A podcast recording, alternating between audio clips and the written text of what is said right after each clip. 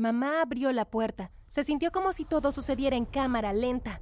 La taza en su mano se deslizó entre sus dedos. Cerró la puerta de golpe y la empujó mientras luchaba para ponerle la traba. Me quedé allí en medio de la sala de estar congelada. Hola, mi nombre es Alaya. Si quieres saber cómo hemos llegado a este punto, Quédate atento, si quieres seguir viendo más videos desgarradores y asombrosos como este, suscríbete al canal y aprieta esa campana de notificación. ¿Te gustó la película? Me preguntó mi papá mientras encendía el auto. Si me gustó, me encantó.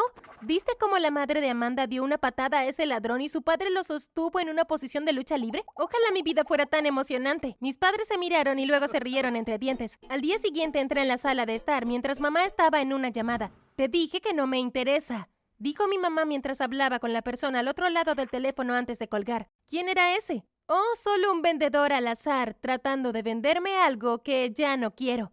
¿Podemos pasar a visitar al tío Sven el sábado? Me envió una foto del nuevo mono que se compró, es tan lindo. Mi madre me miró con nerviosismo. Tendré que hablar con tu papá, ¿de acuerdo? Luego, sin decir una palabra más, salió de la habitación. Justo cuando levanté mi teléfono para llamar a mi papá sobre ir a lo del tío Sven el sábado, él llamó. Hola papá, solo estaba... Escúchame, no puedo conseguir hablar con tu madre en su teléfono o en el teléfono fijo. Llama a tu madre y sal de la casa ahora. Mi teléfono se cortó repentinamente. Justo cuando estaba a punto de llamar a mi madre, sonó el timbre. Mamá abrió la puerta. Se sintió como si todo sucediera en cámara, lenta. La taza en su mano se deslizó entre sus dedos, cerró la puerta de golpe y la empujó mientras luchaba para poner el candado. Me quedé allí, en medio de la sala de estar congelada. Tan pronto como mi madre cerró la puerta, tomó mi mano y me arrastró hacia la cocina. Justo cuando su mano se extendería hacia adelante para abrir la puerta de la cocina y dirigirse al garaje, entró un hombre. Hola, Leslie Ann, ha pasado un tiempo. Mamá, ¿qué está pasando? Grité. Mi madre me empujó detrás de ella y me abrazó. Alaya, escúchame atentamente. Ve al lugar donde pasamos tu cumpleaños número 12. La clave está en lo que más amas. Ve. Pero mamá, protesté. Vete ahora mismo, gritó mi madre. Usando los escalones de la cocina, corrí a mi habitación. Escuché gritos y objetos estrellándose contra las paredes de la cocina. Estuve tentada de regresar y ayudar a mi mamá, pero sabía que ella me necesitaba para hacer lo que me pidió que hiciera. Abrí la ventana y trepé al árbol que estaba fuera de mi ventana. Me escondí en sus ramas antes de bajar. Tan pronto como caí al suelo, corrí como si la vida de mi madre dependiera de ello, porque así era. Después de unos minutos trepé a otro árbol para recuperar el aliento. Espero que mamá esté bien. Ah, suspiré. Me preguntaba quién era ese hombre y por qué llamaba a mi mamá Leslie Ann. El nombre de mi madre era Michelle. Una vez que estuve segura de que no me seguían, bajé del árbol. Para aquella fiesta de cumpleaños, mis padres y yo pasamos el día en Coney Island. Aunque mis pulmones se sintieron como si quisieran colapsar, corrí a Coney Island y no me detuve hasta que llegué allí. Rebusqué mis bolsillos y me di cuenta de que no tenía dinero para pagar la entrada. Parece que tendré que colarme. Caminé por las afueras del parque de diversiones y una vez que llegué a un lugar lo suficientemente oscuro, escalé la cerca. La segunda parte del acertijo de mi madre era, la clave está en lo que más amo. ¿Qué es lo que más amo? Murmuré mientras caminaba mirando las atracciones y los juegos. Una explosión se descargó en mi cabeza. Películas. Corrí hasta el puesto de haz tus propias películas. Cuando el asistente no estaba mirando, me colé y busqué algo parecido a una llave. ¿Qué pasa si no es una llave, sino una clave? Froté mi barbilla pensativamente. Observé mi entorno. Justo encima de la cámara había un mono. ¿Podía ser esa la pista? Oye, ¿qué estás haciendo aquí? Preguntó el asistente enojado. Salí corriendo de la cabina y entré en el espacio lleno de gente. Estaba tan confundida, mi mente volvió la imagen del tío Sven. El tío Sven tenía monos, tal vez él es la clave del acertijo de mamá. Decidí confiar en mi instinto. Era hora de visitar al tío Sven. Luego de caminar por una hora con los pies llenos de ampollas, llegué a la casa del tío Sven y toqué el timbre. Después de unos segundos, el tío Sven abrió la puerta. Alaya, ¿qué estás haciendo aquí? Preguntó llevándome al interior. Me senté en el sofá y me froté los pies mientras actualizaba al tío Sven sobre mi noche agitada. Escuchó con atención, solo haciendo preguntas cuando era necesario. Me hizo un gesto con el dedo para que lo siguiera. Me puse los zapatos y caminamos hacia el garaje. Observé cómo se dirigía a su pared de herramientas y apretó un botón.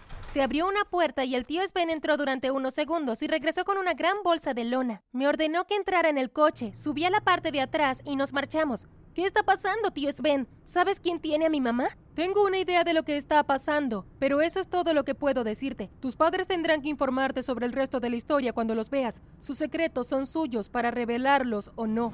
¿Secretos? El tío Sven no dijo nada, sino que se concentró en la carretera. Me pregunté qué tipo de secretos guardaban mis padres. Tenemos que hacer una parada rápida antes de ir a buscar a tus padres, me dijo guiñando un ojo. Conducimos hacia la autopista Churchill Roosevelt y el tío Sven se detuvo bajo un paso elevado. Unos minutos más tarde, un hombre corpulento saltó al asiento del pasajero. Se sintió como si su presencia envolviera el interior del automóvil. Alaya, este es Grizzly. Grizzly, Alaya. Hola, dije cortésmente. Entonces esta es la niña de Leslie Ann, dijo Grizzly mirando al tío Sven. ¿Ah? ¿De qué está hablando, tío Sven? ¿Quién es Leslie Ann? El tío Sven y Grizzly intercambiaron una mirada. El tío Sven estacionó el auto a una cuadra de nuestra casa. Se dio la vuelta y me miró en el asiento trasero.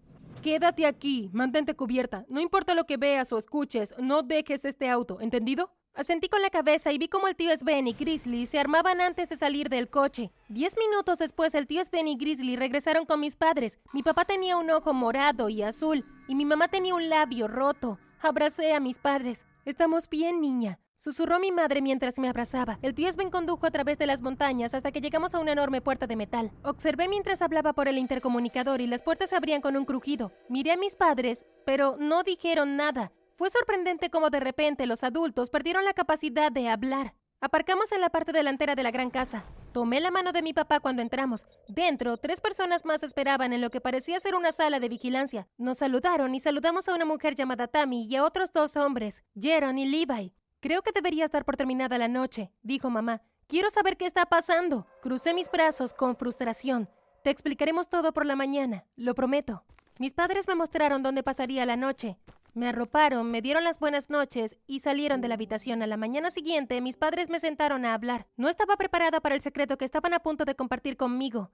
Mi madre me contó que antes de conocer a mi padre, ella era una ladrona, específicamente la conductora del auto que ayudaba a fugarse. Su verdadero nombre era Leslie Ann Noel, pero lo cambió a Michelle Velázquez cuando renunció a su vida anterior. En el último robo que ejecutaron, dos de sus colegas, Devin y Rafael, no se apegaron al plan y se volvieron codiciosos. El tiempo que asignaron para hacer el robo no fue respetado por Devin y Rafael. Ellos querían más tiempo para robar más bienes. Si mi madre no hubiera abandonado la escena cuando lo hizo, todos habrían sido capturados. Devin y Rafael cumplieron 15 años en la cárcel y ahora estaban fuera. El hombre que llegó a la casa fue Devin. Dijo que quería su parte del pastel de hace 15 años. Después de su último robo, el equipo decidió mantener un bajo perfil, pero mantuvieron un estrecho contacto entre sí. Mamá conoció a papá, se enamoró, se casó y me tuvo a mí. Decidió renunciar a su vida de robo por su familia. Pero a veces el pasado no se queda en el pasado. Luego del desayuno, los adultos decidieron reagruparse en la sala de vigilancia. Tenemos que idear un plan, dijo Tammy. Devin y Rafael tuvieron 15 largos años para pensar en su venganza. Esta vez tenemos que tenderles una trampa, dijo Chris acariciando pensativamente su larga barbilla. Debemos permitir que secuestren a uno de nosotros. Dado que ellos tienen antecedentes penales, deberían recibir una sentencia de 20 años a cadena perpetua, una vez declarados culpables de cargos de secuestro. Todos sabemos a quién realmente culpan por su encarcelamiento, intervino mi madre. Yo seré el cebo. ¿Qué? Protesté. Pero, ¿y si te pasa algo? Tu mamá estará bien. Nunca dejaremos que le suceda nada bajo nuestra supervisión, dijo el tío Sven mientras colocaba una mano en mi hombro y lo apreté para consolarme. Papá se mostró reacio, pero sabía que no había otra forma. Mientras los adultos finalizaban sus planes, Tammy me preguntó si quería comer algo. En la cocina, mientras colocaba las galletas en el plato, se volvió hacia mí.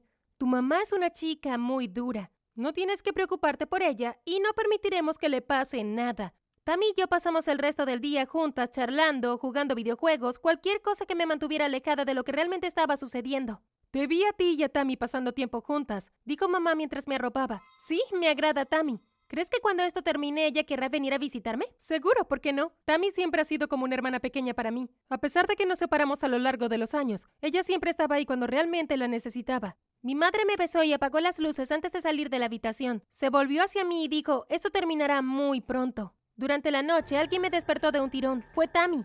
Tenemos que irnos ahora, susurró. Devin y Rafael están en la casa. Debo llevarte a un lugar seguro. Me puse los zapatos y seguía a Tammy en silencio por la casa. Ella me llevó al garaje. De repente, una bolsa estaba sobre mi cabeza y me empujaban a un vehículo. ¡Ayuda! ¡Ayuda! Grité mientras me agarraba a los lados del vehículo. Luché, pero no fue muy fuerte. Estaba dominada. Sentí algo afilado entrar en mi brazo.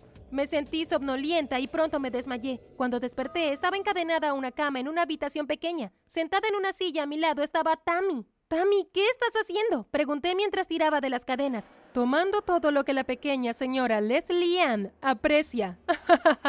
Tammy se rió. Yo también quería tener hijos, pero cuando Devin... ¿Devin? ¿Traicionaste a mi mamá después de que ella confió en ti? Devin y Rafael confiaron en Leslie Ann y eso los hizo terminar encarcelados. Devin y yo nos enamoramos la noche antes de nuestro último robo. Después de que se lo llevaron, mi vida cambió por completo. Quería tener hijos, pero no quería que crecieran sin un padre. No quería que sintieran el dolor que yo ya sentía. Ahora, Tammy caminó hacia mí. Leslie Ann compartirá mi mismo dolor. Levantó la mano y yo entrecerré los ojos y me preparé para la bofetada. Pero nunca llegó. Abrí los ojos y vi a un hombre reteniendo a Tammy. Tammy, ¿qué estás haciendo? Esto no es parte del plan. Esto era parte de mi plan, Rafael. Deshacerme de la pequeña mocosa de Leslie Ann. Esperé años por esto. Necesitamos volver a la tarea que tenemos entre manos. Tenemos que hacer pagar a Leslie Ann por la vida que nos dio cuando nos abandonó. Nos ocuparemos de la mocosa luego. ¡No! grité pero no había nada que pudiera hacer. Tammy y Devin salieron de la habitación y cerraron la puerta detrás de ellos. Pasé la mayor parte del tiempo en la habitación entre la conciencia y el sueño, preocupada por mamá.